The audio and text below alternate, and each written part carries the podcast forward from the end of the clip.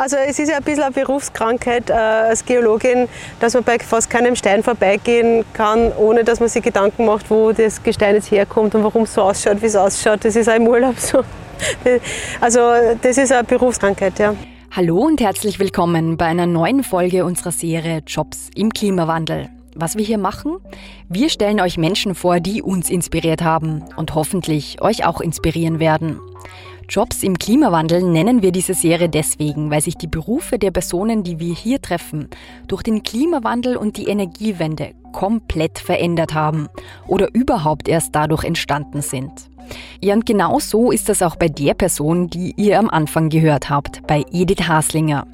Was ihre Berufskrankheit, sich für Steine zu interessieren, mit der Energiewende zu tun hat, das hört ihr gleich. Folgewirkung, der Podcast des Klima- und Energiefonds. Edith Haslinger arbeitet als Senior Researcher am AIT, am Austrian Institute of Technology. Und genau dort treffen wir sie auch, am Parkplatz vor dem Bürogebäude. Und weil eine Geologin nicht einfach an einem Steinhaufen vorbeigehen kann, ohne einen fachlichen Blick drauf zu werfen, wollten wir es dann mit der Expertin neben uns doch genauer wissen. Obwohl die Steine, die wir da sehen, einfach nur gewöhnliche Steine hinter einem Baustellenzaun sind. Wo kommen die her? Also definitiv von irgendeinem Fluss, äh, wahrscheinlich von der Donau, kann ich mir vorstellen, weil die, die sind gut gerundet und auch recht bunt in der Zusammensetzung und das ist zum Beispiel eins von ein, ein Merkmal von den Donauschottern. Also kann ich mir vorstellen, dass das irgendwo von der Donau ist. Vom Steinhaufen losgerissen begleiten wir sie dann in den vierten Stock in ihr Büro und finden dort, und das wird jetzt auch nicht sehr überraschen, mehr Steine in allen Formen und Farben. Wobei die schönsten Exemplare gar nicht im Büro stehen. Das sind aussortierte Stücke, die zu Hause keinen Platz mehr gefunden haben. Wenn man diese Steine lesen kann, dann erzählen sie einem etwas über die Erdgeschichte. Also zum Beispiel, dass das Gebiet von Wien einmal ein Meeresbecken war. Und diese Vorstellung, dass hier, wo jetzt ein Bürogebäude steht, riesige Haie vorbeigeschwommen sind, naja, die ist nicht nur faszinierend, sondern auch ein sehr praktisches Wissen. Denn Edith Haslinger hat sich auf die Geothermie spezialisiert. Und als aufmerksame Folgewirkungshörerinnen werdet ihr sie deshalb auch schon aus der gleichnamigen Episode Nummer 21 kennen. Die Geothermie, also die Nutzung der Erdwärme, ist ein wichtiger Baustein für eine klimaneutrale Zukunft. Und deswegen wird hier gerade intensiv und auch ganz praktisch geforscht. Ein solches Forschungsprojekt, an dem Edith Haslinger auch mitarbeitet, nennt sich Geotief, bei dem nach Thermalquellen in tausenden Metern unter der Stadt Wien gesucht wird, um damit dann in Zukunft die Fernwärme klimaneutral betreiben zu können. Ja, und genau diese angewandte Forschung ist es auch, die Edith Haslinger begeistert. Das ist, glaube ich, überhaupt eines der, der, der schönsten Sachen in meinem Beruf, dass man unmittelbar so sieht, also nicht unmittelbar, man, das braucht ja dann auch Forschung, aber dass man dann durchaus sehen kann, was mit der Arbeit passiert und dass das was Sinnvolles ist und dass, dass, dass sich da was in die richtige Richtung bewegt in dem Fall, dass wir rauskommen aus Öl- und Gasabhängigkeit, da kann die Geothermie wesentlich mithelfen. Und wenn dann einmal was äh, gebaut wird oder bei einem größeren Wohnbauprojekt im 14. Bezirk, da habe ich mitgeholfen bei der Erdsondenfeldauslegung und dann steht man dort bei der Baustelle und da, da stehen die Bohrgeräte und die bohren die Anzahl der Löcher, die man vorberechnet hat und dann steht da Haus drauf und da wohnen dann hunderte Familien, die halt Erdwärme nutzen zum Heizen und Kühlen. Man hat da mitgeholfen oder bei so Projekten wie von der Wien Energie mit den tiefen Ressourcen für die Fernwärme Wien, das ist, äh, das ist fantastisch, wenn man weiß, man, man macht da was Sinnvolles mit seiner Arbeit und nicht nur Arbeit für die Schublade oder für irgendwelche Berichte, sondern da steht dann der Bohrturm dort und die bohren dort und ähm, ja, das ist sicher eines der schönsten Aspekte an meinem Beruf. Ja, und wie ist die Geologin dazu gekommen, heute auf Baustellen und vor Bohrtürmen zu stehen?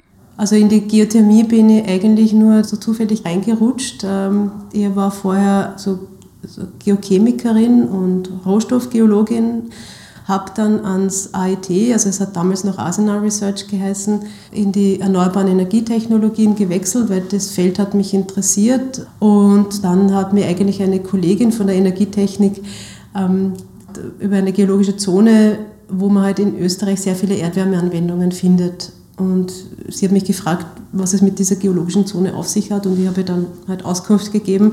Und dann hat sie mich gefragt, ob ich nicht äh, Geothermie unterrichten oder mit darauf spezialisieren will als Geologin.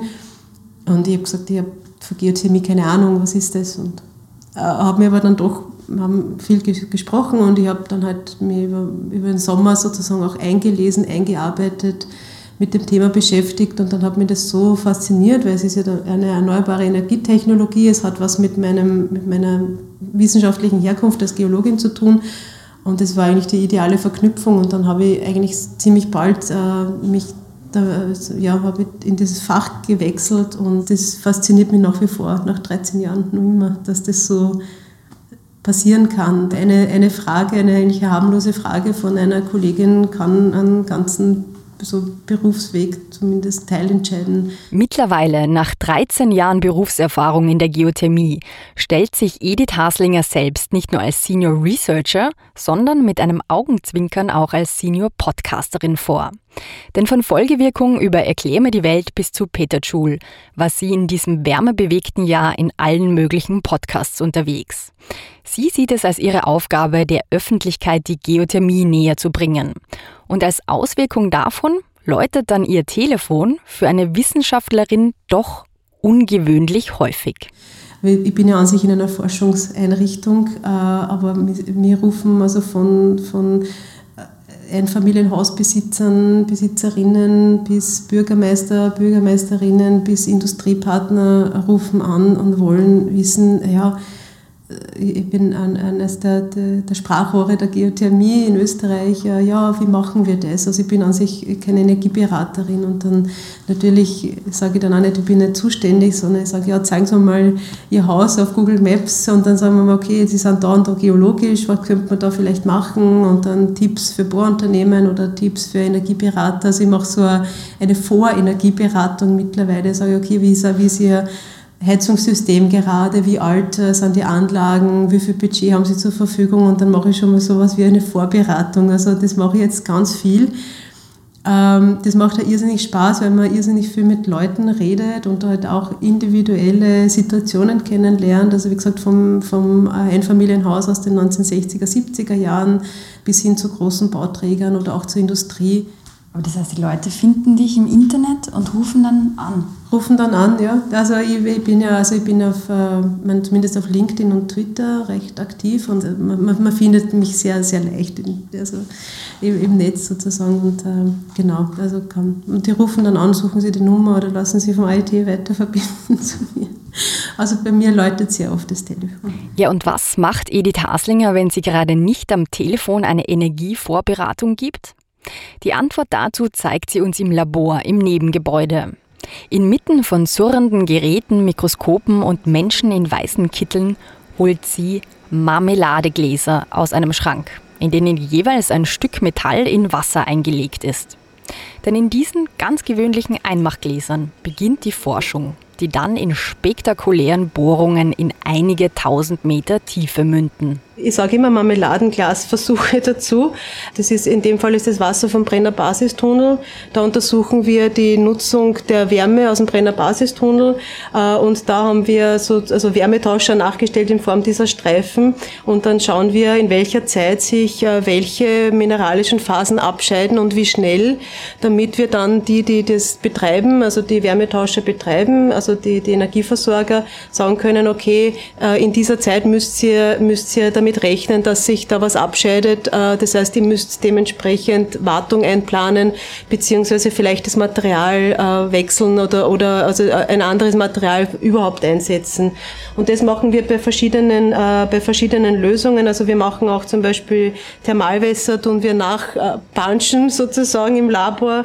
Also tun wir Salze rein und die werden auch dann mit metallischen Werkstoffen in Kontakt gebracht, damit wir schauen können, ob die geeignet sind für die technische Nutzung. Kein kein Wasser ist wie das andere. Deswegen wird hier im Labor das Thermalwasser nachgepanscht, das unter Wien vor sich hin sprudelt und damit eine Geothermieanlage im Marmeladenglasversuch nachgestellt. Edith Haslinger erzählt uns, dass es sie immer schon fasziniert hat, den Dingen auf den Grund zu gehen. Dass sie schon als Kind gerne Dinge auseinandergenommen und nicht immer so erfolgreich wieder zusammengebaut hat.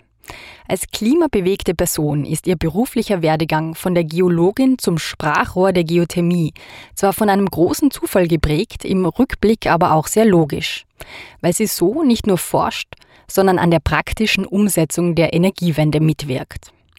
Zum Abschluss wollte ich noch gerne eines von ihr wissen, was sie selbst aus diesem Weg für sich gelernt hat und was sie deswegen gerne anderen mitgeben würde. Wenn junge Leute zuhören, ich glaube, es ist wichtig, dass man, wenn man zum Beispiel studiert, also man muss ja nicht unbedingt studieren, aber dass man, dass man seinen Interessen folgt. Das ist ganz wichtig, also ob man studiert oder einen Beruf wählt, also dass man wirklich das, was einem liegt, äh, macht und der Rest ergibt sich schon. Also das, wenn mir wer gesagt hat, am Anfang vom Studium, dass ich mich mit Energietechnik und, und Tiefbohrungen und Bohrtechnik und also auseinandersetze, hätte ich das nie geglaubt. Das hat sich einfach ergeben und jetzt ist das äh, meine absolute Berufung sozusagen. Aber vorher hätte ich mir das nicht gedacht und es ist wichtig, dass man sie also dass man sich ein bisschen, also dass man offen ist für, für andere Ideen und für andere also Ausbildungswege, viel spricht, äh, kommunikativ ist, sich die Welt anschaut und man kommt dann auf so viel im, im, Laufe des äh, Studiums, im Laufe des Berufslebens drauf, was es alles gibt und das ist eigentlich das Spannende. Also, also mir wird bis zur Pension sicher nicht fad, weil ich ständig neugierig bin und, äh, und immer offen bin und viel wissen will. Also das ist, das ist eigentlich das Wichtigste. Folgewirkung ist der Podcast des österreichischen Klima- und Energiefonds.